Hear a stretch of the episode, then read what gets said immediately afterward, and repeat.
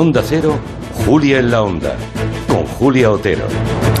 Una de las preguntas habituales es, ¿y hoy a cuánto está la gasolina? Teóricamente tenemos instrumentos útiles, incluso aplicaciones para encontrar en el mapa la gasolinera más barata.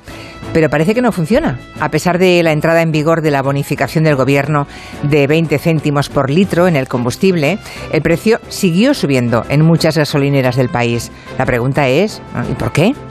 Y no solo nos lo hacemos nosotros, se la hace también la misma vicepresidenta económica del Gobierno, Nadia Calviño, que ha encargado a la Comisión de la Competencia que investigue qué está pasando ¿no? con esas bonificaciones a los carburantes y por qué no han logrado bajar los precios como debieran.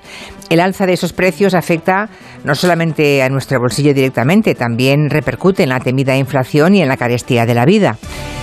Y por tanto nos mm, preguntamos por qué más del 60% de las estaciones de servicio están subiendo los precios de la gasolina y el diésel a pesar de la subvención de 20 céntimos por litro que aprobó el gobierno. Nada más anunciarse la bonificación, el mismo día muchas gasolineras ya subieron el precio, de modo que están absorbiendo que es un verbo más fino que quedándose, lo que el gobierno entendía que era para todos. ¿Faltan controles para evitar la picaresca? El sector achaca este aumento al incremento de la cotización internacional de los carburantes, pero el gobierno anda mosqueado porque las cuentas no salen. Y esa bonificación acaba en teoría el 30 de junio. ¿Habrá prórroga? ¿Será de nuevo una prórroga generalizada?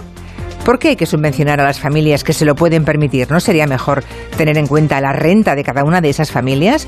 Y sobre todo, ¿tenemos que enriquecer entre todos a las gasolineras con dinero público? Tras